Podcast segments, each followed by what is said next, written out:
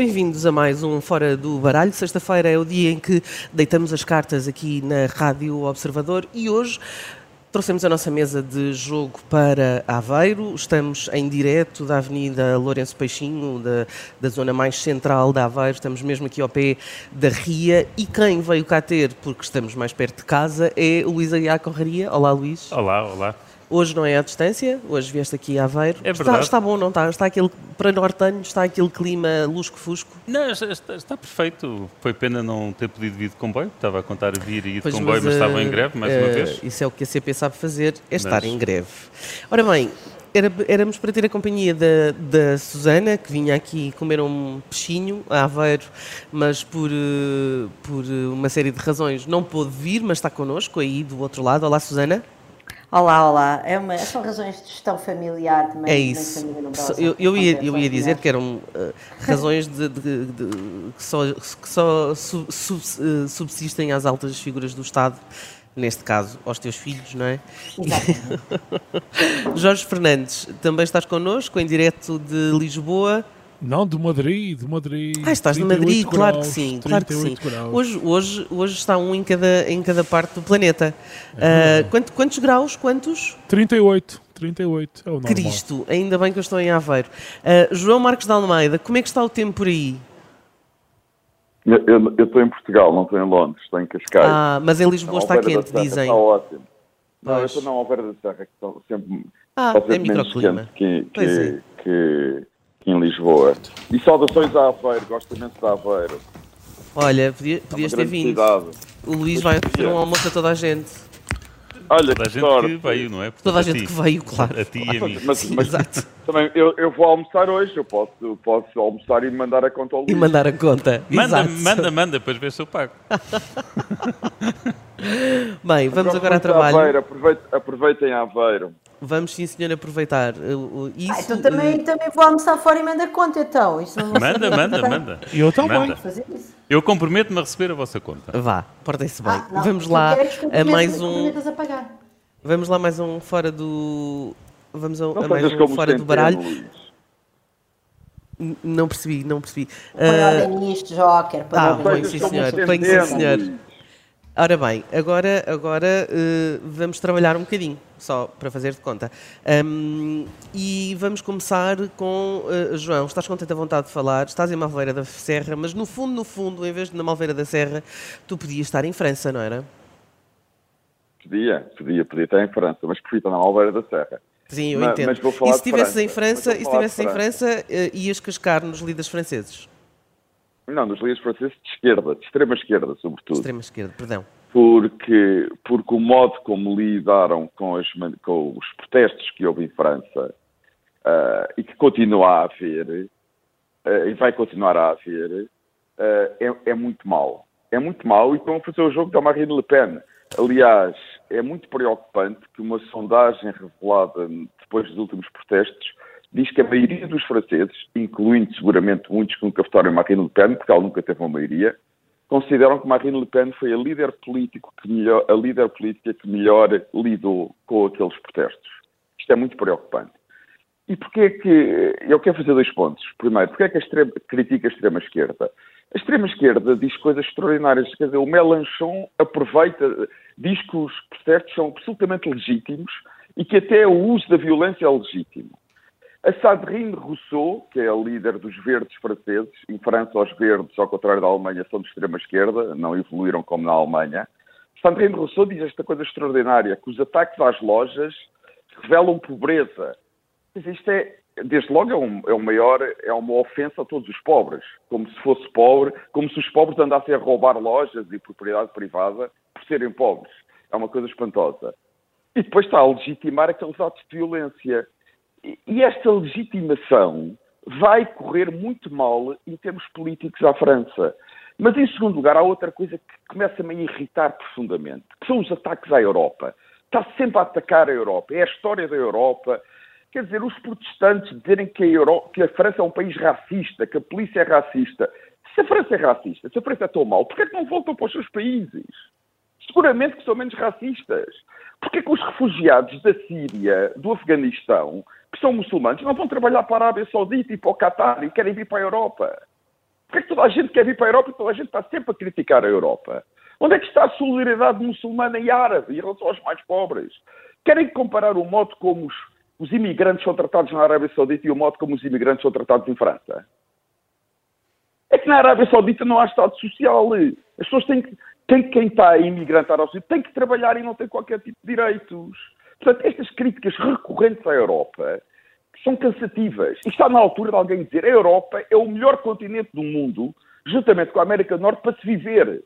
E a prova é que toda a gente quer vir para a Europa. Portanto, chega, sobretudo, de estar sempre a criticar a Europa, como se a Europa só se critica a Europa. O resto do mundo é perfeito. E está sempre a criticar a Europa. E eu, como europeu, estou cansado disto e, e, e, e irritou-me profundamente as críticas que fazem em França para justificar aqueles protestos. Não têm qualquer tipo de justificação. Uhum. Querem justificá-los com críticas à França, críticas ao modo como os Quando tu achas que são apenas vandalismo, destruição de propriedade privada, claro. enfim, não, não, é, mais, é criminalidade. É, é, é, é, é a combinação de criminalidade com uma agência revolucionária da extrema-esquerda que aproveita aqueles protestos para atacar o sistema político, o sistema económico, o status quo uh, da sociedade francesa e da política francesa. É isso que eu acho que é essa combinação. Essa combinação é perigosíssima, vai levar à radicalização e, da política e, francesa. E nós temos visto essa pode combinação... acabar com Marine Le Pen na presidência de França. E nós temos visto essa combinação em vários países. P posso... Mas, mas nunca em nenhum país chegou tão longe como em França. Mas se não é o radicalismo de esquerda e se não é uma agenda social, é, por exemplo, juntar a criminalidade e um pretenso combate ao, racismo, sim, visto, sim, claro. nos Estados Unidos. Na Suécia, posso, posso na falar, Suécia só começa a aparecer muito. Na Suécia, então, é. eu agora estou a falar da Europa, eu só estou a falar da Europa, não estou a falar dos Estados uhum. Unidos, porque acho que há questões muito diferentes nos Estados Unidos do que na Europa. Mas o meu ponto é, só para terminar, a Susana quer falar, eu vou muito rápido, as sociedades europeias são as sociedades que melhor recebem imigrantes e são as sociedades que melhor tratam Mais os imigrantes. Inclusivas. Eu reconheço que há problemas, eu reconheço que há problemas, mas se compararmos ao resto do mundo, são as sociedades que melhor recebem os, os imigrantes. Uhum. Susana, queres assistir? Não, não, eu quero, se, se, não é bem, se não é bem trunfar, quero qualificar um pouco o que o João disse, como é evidente, ou seja, quanto à questão de onde é que é melhor ser imigrante entre a Europa e a Arábia Saudita, isso aí estamos os dois perfeitamente alinhados Uh, aliás, uh, nas petromonarquias há uma enorme tradição de exploração de mão de obra imigrante, de, de quase escravatura, nenhum estatuto sequer legal, de, das pessoas ficarem sem. Uh, por exemplo, aliás, isso viu-se bastante agora quando foi o Mundial do Qatar, mas há outros uhum. exemplos, uhum. e a Arábia Saudita certamente não é melhor, aliás, é pior a vários níveis. Portanto, nesse aspecto estamos todos de acordo. Agora, o que eu acho é que, quer dizer, é, é esta crítica também, eh, como se todos estes problemas em França nascessem com alguma irresponsabilidade política e com certamente uma instrumentalização uh, desta, uh, desta raiva social em torno desta, desta morte injusta do, do jovem que foi baleado pela polícia, um, não, eu acho que o problema é muito mais profundo, ou seja, aquilo explode daquela maneira nas ruas e com aquele grau de violência, porque em França há problemas graves de enorme, de enorme desigualdade social, muitíssimo concentrada uh, geograficamente. Portanto, há bairros da, da, da periferia das metrópoles francesas onde se vive com um grau de exclusão social relativamente ao status quo e relativamente a esse estado social ah, francês. Na, na comparação, não é? Na comparação. Na comparação, mas quer dizer, mas, é, mas, as pessoas fazem avaliações relativas. Um jovem que nasceu num bairro. Mais ou menos, não é? Ah, sim. Não, sim. e que. Os que, nasceram, os que nasceram os que nasceram e os que lá cresceram, os que emigraram muito jovens, não é? Uhum. E mesmo os outros, quer dizer, mas quer dizer, certamente aqueles que viveram a maior parte da sua vida ou a totalidade da sua vida nesses bairros comparam-se às pessoas que vivem em bairros que não claro. são problemáticos, em bairros onde não há esta concentração de pobreza. E a verdade é que o rácio entre, eu estou aqui a citar os números do Thomas Piketty, mas o, uh, o rácio entre uh, o rendimento médio das, das, dos bairros, das comunes, não é? 1% mais ricas em França e dos mais pobres, era 5 vezes maior, portanto, o rendimento médio era 5 vezes maior nos mais ricos relativamente aos mais pobres em 1990 e hoje em dia é mais de 8 vezes mais. Portanto, as desigualdades em França estão a piorar. Esta, esta segregação uh, geográfica dos bairros mais pobres e mais excluídos onde há enormes concentrações de populações de primeira, segunda e terceira geração imigrante, tem vindo a piorar também ao longo do tempo. Há números igualmente, uh, igualmente ilustrativos, por exemplo, relativamente ao valor da propriedade imobiliária. E, portanto, esta, esta raiva que surge, que explode desta maneira nas ruas, com imensos exageros e com muita. e, e certamente com muito pouca uh, digamos, com, com, alguns exageros que até vão depois no sentido contrário, no sentido em que não servem à uhum. agenda uhum. de justiça da, da, da, das reclamações destas pessoas, uh, ela, ela, ela bebe num caldo social de uma sociedade que está profundamente dividida e com desigualdades muito grandes, não é? Uhum. Os políticos de extrema-esquerda não conseguiam fazer nada, não é? Ninguém conseguia inflamar aquela gente se não houvesse brasas prontas a atear. É isso que eu quero dizer. É mais fácil inflamar, às vezes, digamos, um, uma, uma turba humana do que se possa pensar. E agora com as redes sociais acaba por eh, ser ainda mais fácil congregar esse, enfim, esse, essa exaltação. Vamos ao nosso segundo, à nossa segunda, eh, à nossa terceira eh, jogada, neste caso, na segunda jogada, exatamente, e agora vamos para ti, Susana, porque tu trazes um Presidente da Câmara de Cascais disposto a desenrascar. Ah, Susana? desculpa, este, Sim. este silêncio. Era eu também a ver se desenrascava o meu naipe. Qualquer coisa, não, desenrascavas qualquer tô, coisa. Não estou não estou, não, não vou, estou, vou tentar, vou fazer o meu melhor. Uh, então, eu, eu queria dar ouros ao, ao Presidente da Câmara de Cascais, Carlos Carreiras, por ele ser uma espécie de diamante que brilha no meio de toda esta, deste imbróglio. Se este, se este diamante que brilha?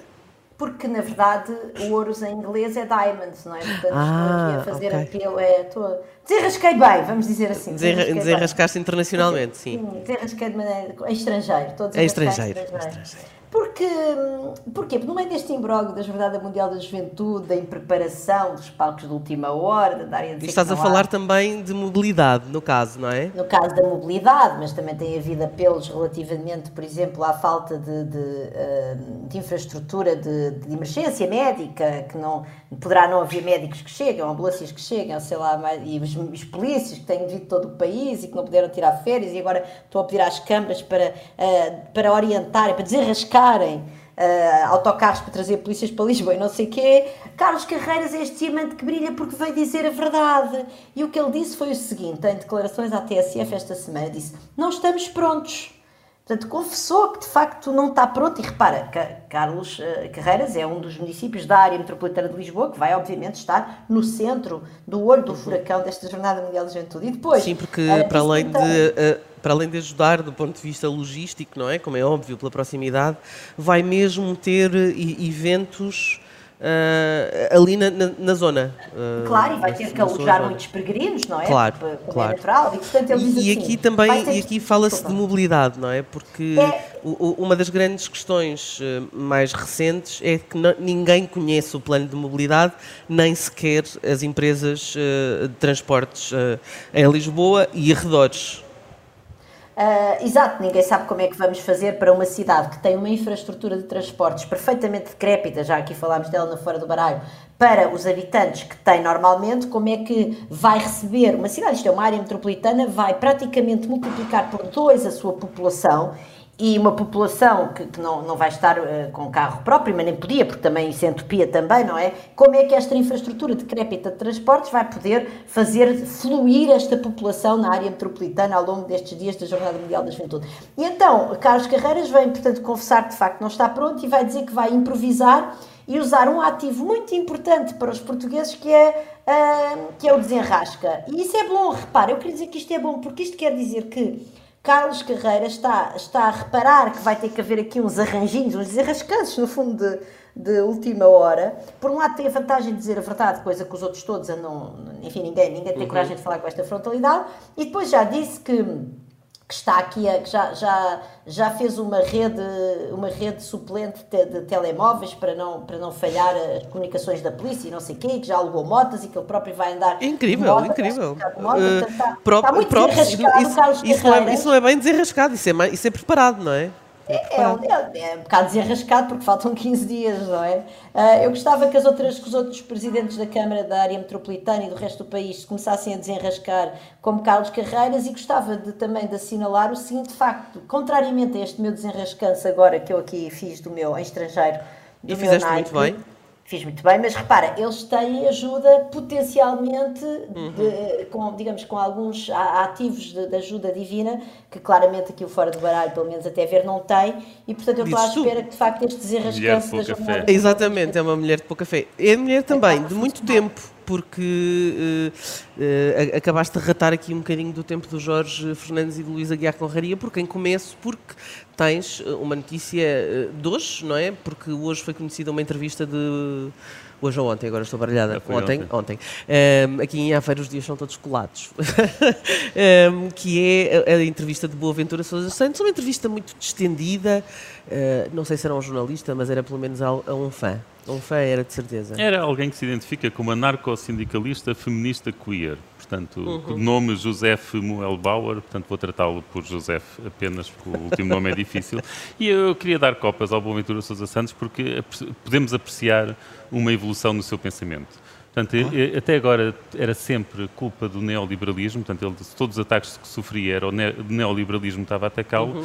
Eh, agora, Agora- nesta entrevista evoluiu, portanto, já não é o neoliberalismo. Neste momento, o problema é ele ser pacifista, portanto, ele, como quer acabar com a, eh, com a guerra na, na Ucrânia, basicamente da forma que os restantes pacifistas em Portugal o querem, ou seja, entregando aquilo à Rússia, eh, ele considera que está a ser vítima de ataques por causa disso. Portanto, ele é acusado de assédio porque, por causa das posições que toma em relação à Rússia e à Ucrânia. É uma coisa absolutamente extraordinária. Eh, eh, E depois, na cima, fala como se fosse o único no espaço público português a fazer isso. Quer dizer, na página 3 do Expresso temos todas as semanas o Miguel Sousa Tavares a tomar posições semelhantes, por exemplo, para não falar dos generais que temos nas nossas televisões.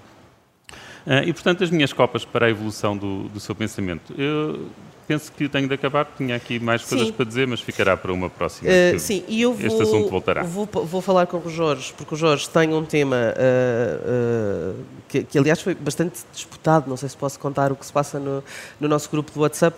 Tem um tema muito disputado nesta segunda parte. Vamos falar do ministro da vamos falar do ministro da Cultura. Agora sim, era isso. e entretanto, vamos para o nosso no- breve noticiário e já voltamos. Jorge, não te desesperes. Comece por ti nesta segunda parte do Fora do Baralho.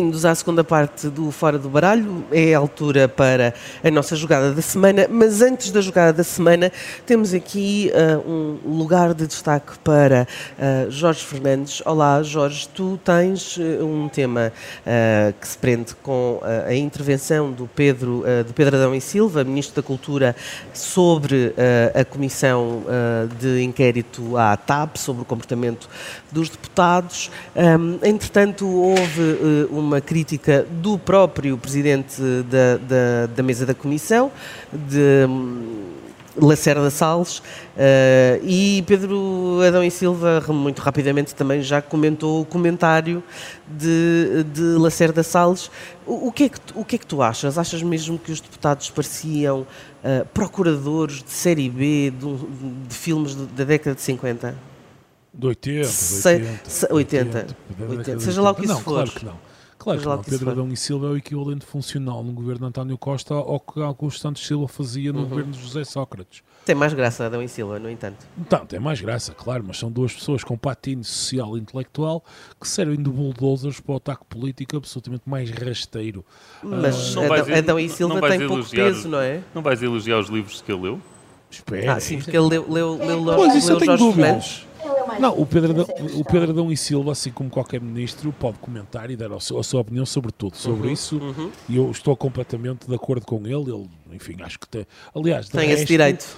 Exatamente, de resto, de resto ser, ser comentador e dar opiniões foi sempre o que lhe pagou as contas e foi sempre a sua grande especialidade, porque como académico, que eu saiba, nunca existiu, nunca ouvi em congressos internacionais, não publica artigos, portanto... Não, ser um verdadeiro comentador- académico dá aula, Jorge Fernandes, não anda em congressos.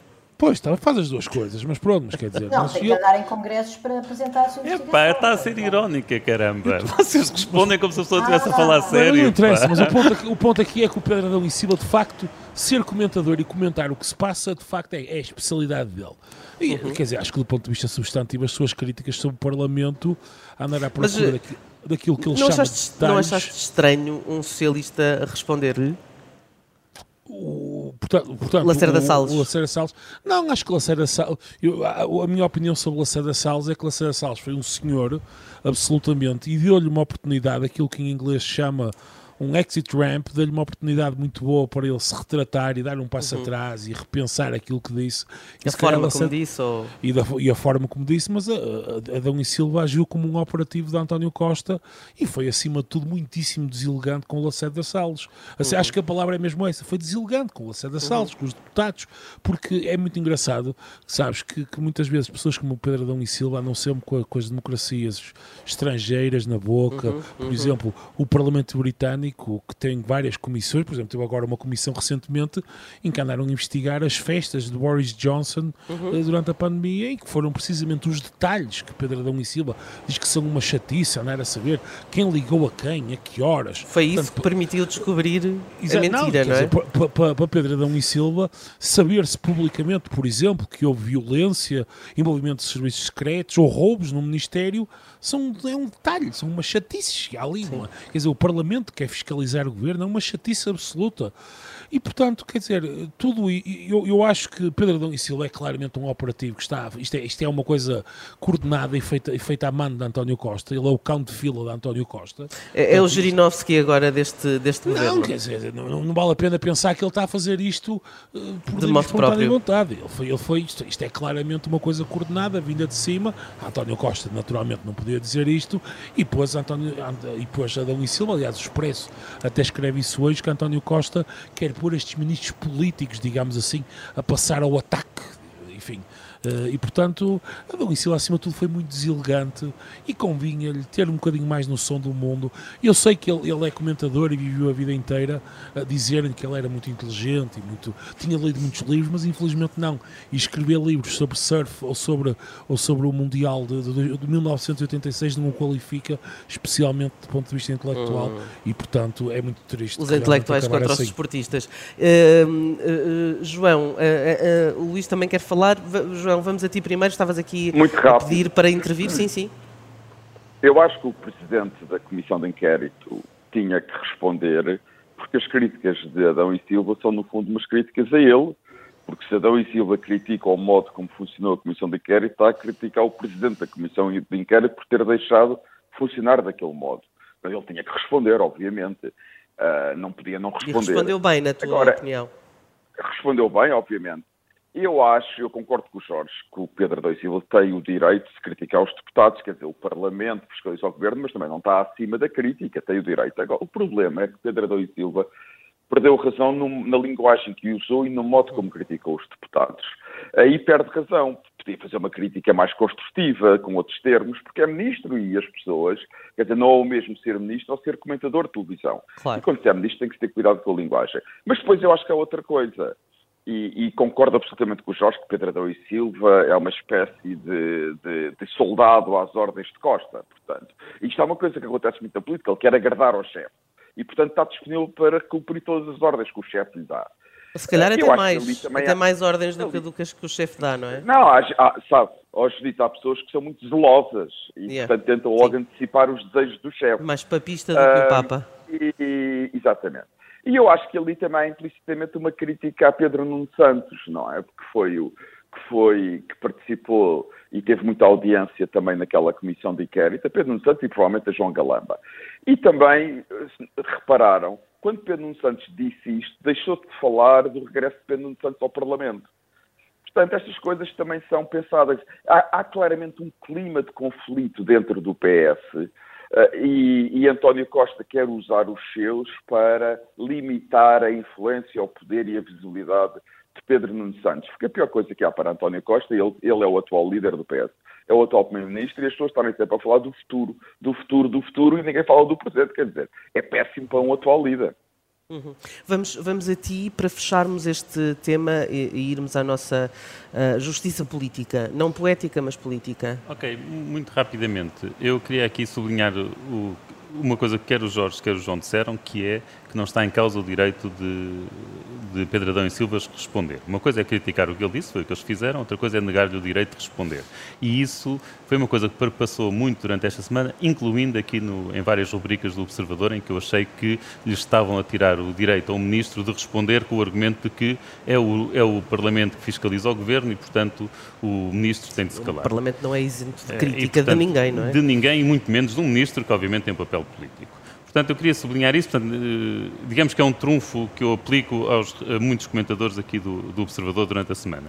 Eh, depois, em relação a, a, a Lacerda Salles, eu gostei muito de ver a independência dele em relação a isto e responder ao Ministro do PS. Se, se é o melhor que encomenda, Lacerda Salles, não Não, não, não, não. Isso não. É, eu, esse é que é o meu ponto, é que não. É que eu acho que do ponto de vista substantivo, ele se quiser mostrar mesmo, mesmo independência, ele que diga o que pensa sobre o relatório que, que uma deputada do PS propôs sobre esta CPI. Se calhar, como Isso presidente, sim. não pode. Pode, pode. Quem é que vai calar? Não, calar não. É, vão prendê-lo. Lá é. está, é uma questão também de educação, é, não é? É, vão prendê-lo. Ele que diga. Seguro, ele, Seguro Sanches disse hoje que nunca, nunca faria aquele relatório. Ele que diga o que pensa, ou então, quando, se não quiser dizer já, que diga quando aquilo ficar encerrado, mas se calhar quando for encerrado já é tarde demais, porque aquele relatório é uma vergonha e não, e não mostra, e não mostra em grande medida o que se passou nos trabalhos que foram dirigidos por ele. Ele, claro que pode falar, ninguém, ninguém o impede de falar. Ele pode perfeitamente dizer que várias horas de sessões a que eu presidi não estão ali. Oh, oh, Luís, certo. aliás, todos os partidos da oposição votaram contra o relatório, nem sequer se abstiveram. Todos votaram contra o relatório. Ainda houve ali uma tentativa de levar é, o PC... O PCP, não é? Mas não. Mas Pronto. não, não e, portanto, conseguiram. Ele, ele, ele tem... contra, o PCP votou contra. É, sim, sim, sim, sim, sim, sim. Ele tem aqui uma excelente forma de mostrar substantivamente a sua, a sua independência em relação a, de facto, o que interessa e não às palavras uhum. da série B do do Pedro Adão e Silva, que toda a gente já se esqueceu daqui a uma semana ou duas. Ora, vamos então agora à jogada da semana, que entra aqui com 3 minutos de atraso, mas assim, ninguém ficou a berrar por causa de tempo. Vamos então a, esta jogada da semana, porque esta jogada da semana prende especificamente com a justiça política ou a política na justiça. E eu, sempre que junto as duas palavras, uh, faz-me lembrar justiça poética e pergunto-te, Luís, foi poético Rui Rio ter tido buscas em casa? é, não, não, quer dizer, se foi resultado de alguma vingança, não é poético, é, é mesquinho e a poesia não deve ser uma coisa mesquinha. Uh, mas não sei, eu de facto tenho dificuldades em pensar sobre isto. Eh, porque de facto eu não sei qual é o grau de, de inocência das pessoas e... Ninguém sabe nesta fase, não é? Ninguém sabe. Custa-me acreditar... Supostamente nem o Ministério Público, não é? Custa-me acreditar que as acusações sejam apenas aquelas de que, que são referidas, porque se realmente são aquelas que apenas são referidas, nós podemos criticar o sistema político e devemos, eh, mas de facto não parece que haja aqui uma, uma questão criminal da, parte dele. Aliás, não estou lendo a lei da. Até porque Rui Rio foi aquele que tentou mudar, não é? Ou seja, ele fez com que uh, é um, um, assessor, uh, por exemplo, ganhasse 40% de um salário pelo partido, os outros 60%. Uh, ou seja, tentando dividir o que é que era trabalho partidário do trabalho parlamentar. E se tivesse sido. E cá está. Portanto, se tivesse estado quietinho, se calhar. E não... cá está. Portanto, se tivesse sido o resultado de alguma vingança, então é isto aqui de poético não tem nada. Uh, mas, de facto, eu acho que há aqui um lado dele que é importante, que é nós, de facto.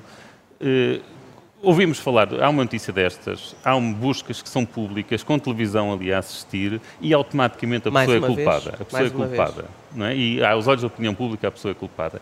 E ele teve uma reação que me parece é, pá, que me parece é, é, esquisita, é inovadora, mas, mas, de facto nos leva a questionar. Mas é, é, justa. Não sei se é justa. Porque justa não sei, para ele, para as circunstâncias em que ele está. Eu não sei qual é o grau de inocência dele, mas se ele tiver inocência, é justo. Acordaram-no às sete da manhã, tem, às sete da manhã a polícia entrar-lhe pela casa adentro, a revistar-lhe a casa, vai para a varanda, tem a televisão a filmá-lo. Não, não parece. Alguém que esteja de cabeça. de de cabeça tranquila, eh, de consciência tranquila, eu acho que é, acho que é legítimo Mas gozar com a situação. De, acho que é legítimo gozar com a situação. Mesmo de consciência tranquila é, é muito desagradável ser assim tratado, não é? É, é, é, quer dizer, e, e, de facto isto é, é, mesmo questionável. Ele nem sequer, ele nem sequer é erguido é, neste momento. E portanto, eu acho que há aqui e um a forma lado, como foram feitas as buscas. Há aqui um lado da justiça. Tão cedo, parecem aquelas buscas de droga que são feitas que, de madrugada. Que me incomoda, mas não é só com ele, não é? Portanto, isto também se aplica a tudo o resto. E claro, é sempre difícil estar aqui a comentar. E aplica-se a quem? A Marco Capitão Ferreira? Aplica-se a. Eu, eu, não sei, no caso dele, não, não assistia, não sei. Não, não, não, não vimos buscas. Não, não terá, nada, havido, não é? Portanto, terá havido no Instituto, não na casa, mas no Instituto. Ah, no Instituto, e uma pessoa acorda um É dia com a notícia de que ele se demitiu, não é? Acorda com a notícia de que Ah, ele E se no demitiu. Ministério, pois talvez também. E acorda com a notícia de que ele se demitiu porque era arguído. Portanto, digamos que já foi num, num estádio bastante avançado, quando não Posterior. podia deixar de. Quando não, deixa, quando não podia deixar de se demitir. Portanto, no caso de, de, de Marco Quer Capitão dizer, Ferreira, neste parece que a governo justiça podia, melhor. podia, não é? Neste governo podia. neste governo podia, sim. Mas pronto, mas o bom senso diria que não e ele tem consciência que não e fez bem. Agora estamos numa fase em que não sabemos o que vai suceder na investigação com, com, com, com Gomes Cravinho. Mas, mas, é, mas o caso deste Instituto de Defesa é engraçado, porque um dos motivos que foram apresentados para a criação deste Instituto de Defesa, que veio substituir aquela coisa anterior, Sim. já não sei como é já, foi precisamente o combater a corrupção. Sim. Eh, e, portanto, se houver corrupção aqui associada, isto, eh, isto vai, vai gerar. eh, Uhum. Vai ser engraçado, digamos assim. Eh, e, e é, e é irónico. Agora, o que aqui. O, o, o que é se calhar mais extraordinário nisto é que nós já estamos tão habituados, tão habituados a ter eh, ministros e secretários de Estado a E sair do governo e- que nós já nem, já nem ligamos. Já, já, isto, já- quase que não é considerado uma baixa para o governo. Quando- quando- Nós já elogiamos a ministra porque, porque encomendou uma inspeção qualquer. É, E, portanto, Quando, isto- isto quando há uma demissão rápida, eu acho que deve ser elogiada. deve ser elogiado. Deve não é? ser nós já, elogiada. já, elogiamos, já elogiamos o facto de ele Rápidas reagir rea- rapidamente a ser arguído. reagir, eh, o facto dele reagir de forma lógica, não é? Hum, vamos a ti, eh, Jorge, eh, porque tu queres falar eh, de corrupção, mas também de António Costa. Não gostaste das declarações do Primeiro-Ministro sobre o tema? Não, sim, sim, quer dizer, para esclarecer, o António Costa não está envolvido em nada de corrupção, atenção. Não, não, é sobre as declarações que fez. Não, não, estas são mesmo sobre as declarações sobre ele, Sim, porque sim. É, verdadeiramente, é verdadeiramente extraordinário. que O António Costa foi confrontado pelos jornalistas sobre a questão, de, na altura do, do, do caso de Marco Capitão Ferreira, e António Costa simplesmente responde: bem, os portugueses não querem saber disso para nada, os portugueses querem é, é- é- bem resolver as suas vidas, a questão da habitação, do, do custo de vida, enfim, os impostos, etc. E é verdadeiramente extraordinário como é que um primeiro-ministro de uma democracia avançada simplesmente consegue ignorar um caso, enfim, a ser verdade, fa- fa- falta muito, mas não é só este caso, mas é N casos, aquilo que o Luís estava a dizer, nós estamos tão, o, de, de- de facto parece que eh, em Portugal a, sucessão de casos fez com que nós conseguíssemos desenvolver uma tolerância à, à- à corrupção. E a todo, e todo, este, todo este tipo de histórias é um bocadinho como quase aquelas dos medicamentos, uma pessoa toma um medicamento e a dada altura eh, desenvolve uma tolerância àquilo e a dose habitual já não faz rigorosamente efeito nenhum. E, isto é e António Costa é, é extraordinário como ele eh, consegue dizer, bem, isto da corrupção, isto bem, não tem muito interesse, e nem os portugueses estão interessados sobre isso. Quer dizer, como, como, como é que um primeiro-ministro consegue dizer isto com essa desfaçatez? E- Mas é- não é gostaste mim de ouvir António Costa a, a defender Rui Rio?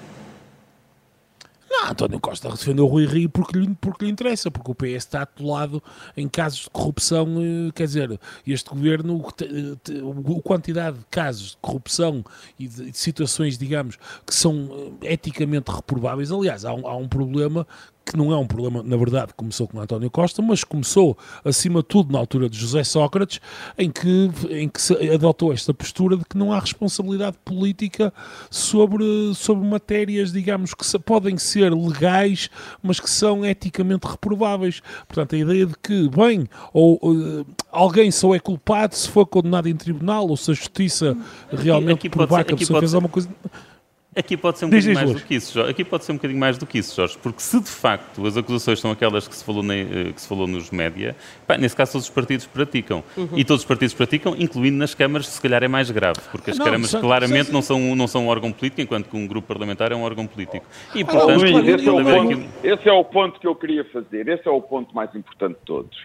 É que não há verdadeiramente um partido Quer dizer, neste caso do financiamento, a acusação a Rui Rio e ao PSD é basicamente que utilizaram recursos que são dados aos grupos parlamentares para pagar funcionários do partido. Mas toda a gente sabe que todos os partidos políticos fazem isso. Não há nenhum que não faça. Nomeadamente Portanto, em Bruxelas, até. Isto aponta, isto aponta para um problema mais sério, que é a questão do financiamento dos partidos políticos, mas também nenhum partido político quer pôr na agenda e quer discutir isso a sério. Aliás, nenhum deles Portanto, falou de uma forma aberta sobre isto. E isto leva a outro problema, que tem a ver com as declarações de António Costa, é que também nenhum partido político está verdadeiramente interessado em ter um debate aprofundado sobre a corrupção da política em Portugal e liderar o combate contra essa corrupção. Porque quando António Costa diz os portugueses estão não, não, ligam muito à corrupção, estão preocupados é com, com os seus o dia -a -dia, rendimentos. Sim. Mas quer dizer, vamos lá ver uma coisa. Há uma ligação profunda entre a corrupção e os rendimentos dos portugueses. Uhum. Porque a corrupção por definição, é feita com dinheiros públicos, com recursos públicos. Esses dinheiros públicos não pertencem ao Estado, não caem do céu, vêm dos Mas impostos. É verdade, há, corrupção com vem do trabalho privados. dos oh, oh. Não, claro que há. Sim, mas a esmagadora maioria. Não, não, mas não, não, é, recursos públicos. É, mas há muita corrupção com, com, há, muitos, com, há muita corrupção públicos, certamente, mas não é exclusivo. É verdade. Então, mas, mas essa é a parte que deve interessar a todos os portugueses. Porque claro. os fundos públicos vêm dos não, recursos. Não, não, eu acho que deve interessar toda, porque não é um pertence problema... a ninguém. Claro. É um problema de ineficiência Sim, mas, mas há perdas de milhões, de mil milhões por ano. Eu não estou, eu não estou a querer passar um pano sobre corrupção privada. Está descansada. Não estou a querer fazer isso. Agora, estou a querer dizer é que há uma ligação mais profunda do que a Tona Costa dá a entender entre a corrupção e o bem-estar dos portugueses e o rendimento dos portugueses. É esse o meu ponto. Ah, isso é evidente.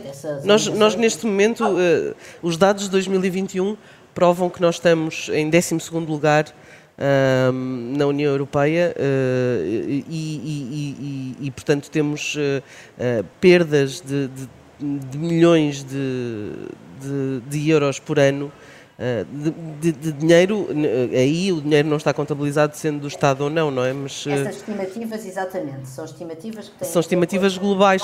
Seja, se, seja, seja como for, nós sabemos que o fenómeno da corrupção impacta não só nos cofres do Estado, mas também impacta na saúde das democracias.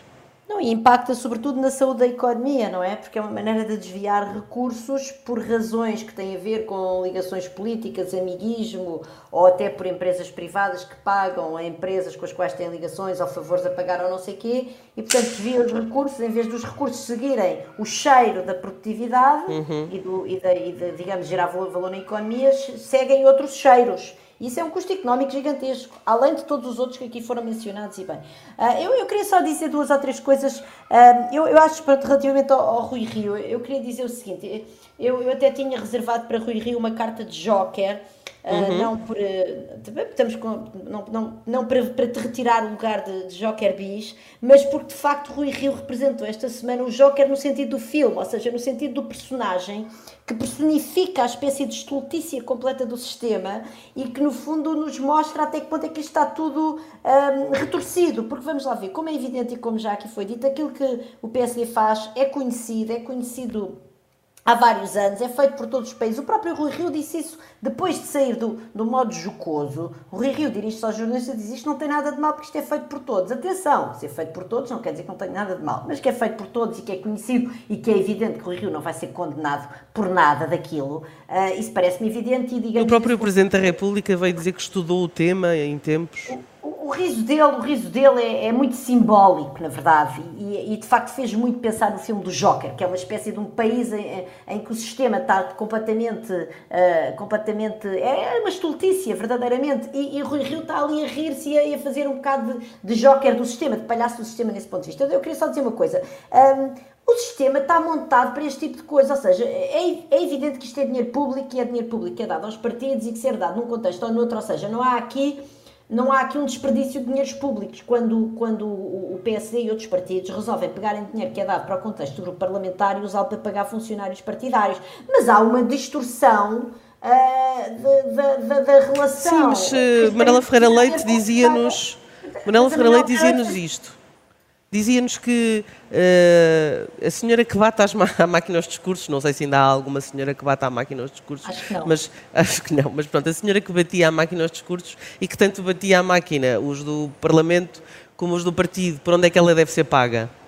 Epá, mas oh, epá, oh, Judito, não sei, quer dizer, eu, por exemplo, quando tenho que preencher folhas de tempo, quando estou a usar, a, a, trabalhar para diferentes projetos, tenho uma folha de alocação do meu tempo e digo que estou a trabalhar para este, estou a trabalhar para este, e depois o, a conta é feita ao pró-rata, como é óbvio que vai sempre haver uh, distorções e tal, mas pode-se mitigar estes riscos. Ou seja, este pote, imagina há, que há aqui um pote no Parlamento ao qual os partidos podem ir livremente, é uma desonestidade para com uhum. os eleitores. Mas eu queria dizer o seguinte, uh, eu escrevi sobre isto no público hoje e de facto fui ver a redação da lei de financiamento dos partidos e ela foi sendo alterada para, para tornar isto, esta, esta, para tornar esta zona cinzenta mais cinzenta e não o contrário. Ou seja, um, o que dizia a redação inicial do financiamento para os, uh, para os grupos parlamentares dizia que uh, estes, estes montantes serviam para encargos de assessoria aos deputados e outras despesas de funcionamento, e depois correspondente a não sei quanto.